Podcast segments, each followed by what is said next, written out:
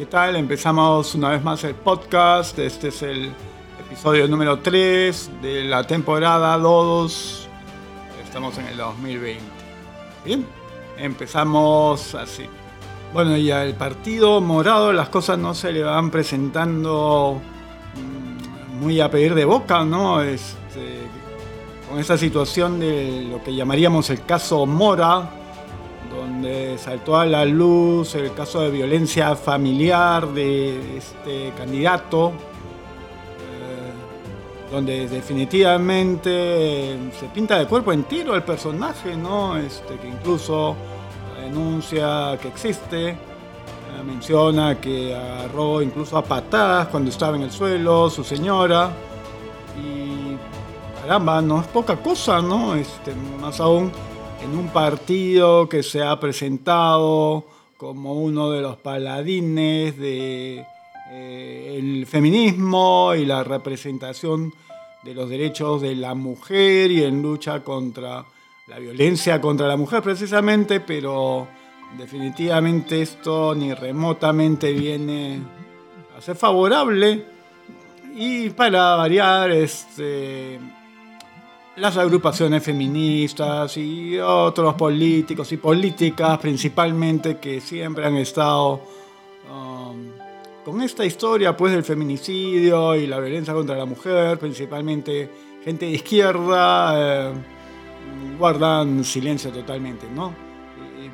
sin embargo, por ahí hasta el momento no se ha pronunciado la llamada defensoría y el Ministerio de la Mujer más o menos por ahí, pero no, pues no hay energía, ¿no? Cuando se trata de gente que es este, aliada, bueno, allí eh, totalmente ignoran el tema o tratan de bajar la voz tanto como se pueda. Bueno, ese es uno de los temas, ¿no? Y ya imaginamos que esto le va a pasar factura al Partido Morado, toda vez que ya queda muy poco tiempo para el 26, que es el día de las elecciones. Y precisamente hablando de las elecciones, el Jurado Nacional de Elecciones eh, volvió a hacerla, ¿no? Este, metió la mano por ahí para mover las cosas y alterar este asunto de la valla electoral. Ahora pues los que no superen la valla, no importa, no pasa nada, siguen con vida.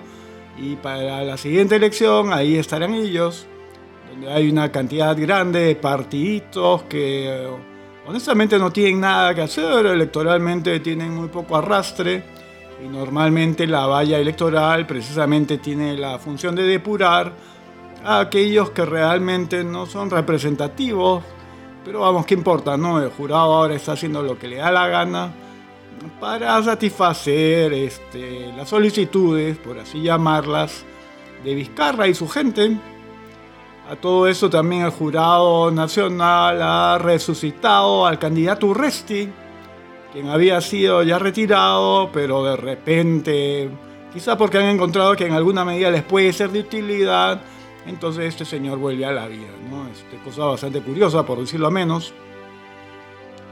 Ahora bien, mm, bueno, aquí tenemos el, el, tema de la encuesta CPI, ¿no? Tema interesante, pero que a la vez hay que hacer notar que esta encuesta en realidad dice muy poco, ¿no? Tenemos por aquí el cuadro número 7 del, de CPI, donde dice voto preferencial, grado de decisión del voto, respuesta asistida con tarjeta. ¿Y en cuál de esas tres posiciones se encuentra usted en este momento respecto al voto preferencial? Tiene ya definido por cuál de los candidatos del partido político votará. Dice, total Perú 16.4, provincias Lima 10.6, la misma, el mismo ítem tiene ya definido por cuáles de los partidos o candidatos del partido político votará para el Callao 9.2 y el promedio del interior del país es 19.7 siguiente ítem aún no ha definido por cuál candidato del partido político votará. Total Perú 52.4. Provincias Lima 62.9. Callao 67.9, promedio del interior del país 46.4. Piensa votar solo por el partido político y no voto preferencial. Total Perú 12.0. Provincia Lima 13.4. Callao 8.8. Y promedio del interior del país 11.5. Piensa votar en blanco, viciar su voto 19.1. En provincias Lima 13.0, Callao 14.1 promedio del interior del país 22.4. Bueno, y como ven a partir de estos datos, eh, no se puede tomar el resultado que han publicitado por allí con respecto a esta encuesta, que tenga una validez realmente importante, ¿no? Porque fíjense, hay un 52.4 que es el que aún no ha definido por cuál candidato del partido político votará. En Lima Provincias es el 62.9, que es una barbaridad, ¿no? Y claro, eso también tiene una explicación o tiene una... Ah, hay factores influyentes, ¿no? Eh, primeramente que tenemos que los candidatos en prácticamente todos los partidos, grandes y pequeños, son realmente desconocidos, ¿no? Eso es un hecho que afecta de manera muy, muy significativa. Por otro lado, la campaña, debido a todos estos problemas que se ha heredado del asunto Odebrecht y todo lo demás, este, eh, contribuyentes a los partidos, ¿no? a las campañas partidarias, llámese empresas, Debido a todo esto, la campaña se ha transformado en una campaña muy austera, una campaña misia diríamos, y una campaña de además muy breve, muy poco tiempo para llevar adelante eh, las actividades que puedan difundir mucho más la imagen. Y si además hay poco dinero ah, es difícil marketear y hay demasiada gente desconocida, sin imagen propia, no son populares todo eso pues este, da lugar a esto, ¿no? Que a nivel del total Perú hay un 52.4 que no ha definido por qué candidato del partido político votará y, de, eventualmente ni siquiera todavía está completamente definida por qué partido votará, ¿no? Quizás tenga por ahí dos o tres opciones y luego al final este, determinar el partido y posteriormente quizás elija a alguien por allí o eventualmente ah, no haga uso del voto preferencial.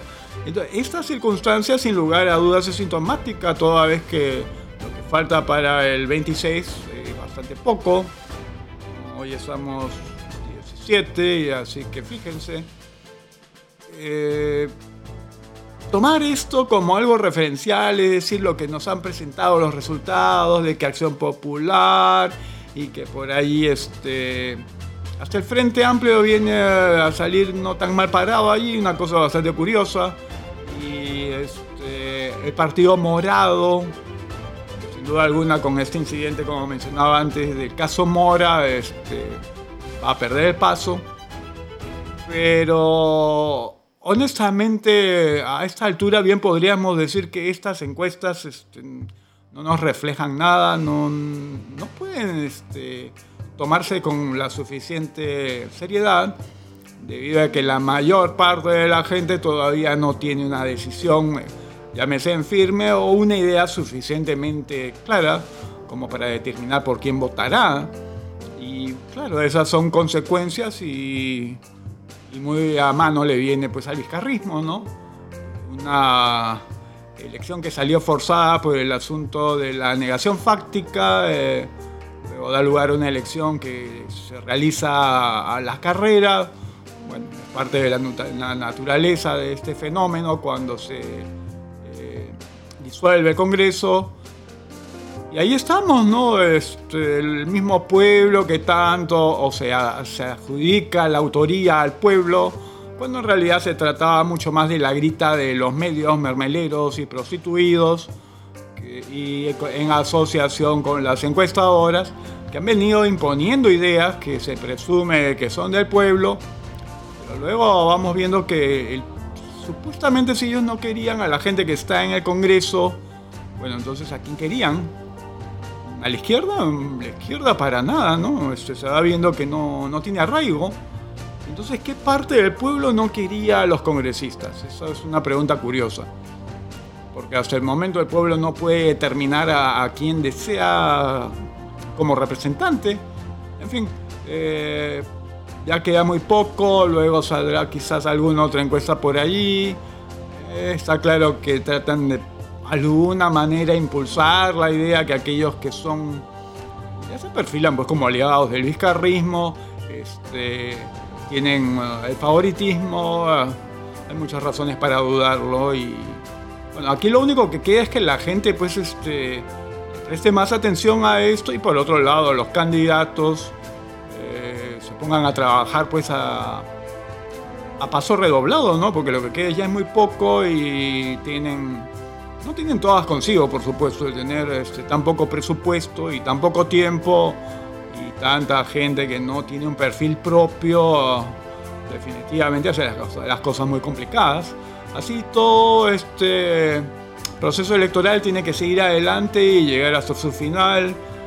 Esperamos pues que el público eh, de una vez por todas ya empiece a, ajustar pues este todo esto, ¿no? Porque tiene que tomar una decisión y hacer la mejor selección posible si todavía no lo han hecho, aún tienen algo de tiempo y bien, es lo que hay, ¿no? Bien, ese todo en el podcast, en el episodio número 3, temporada número 2. Así que, bien, estaremos encontrándonos nuevamente muy pronto.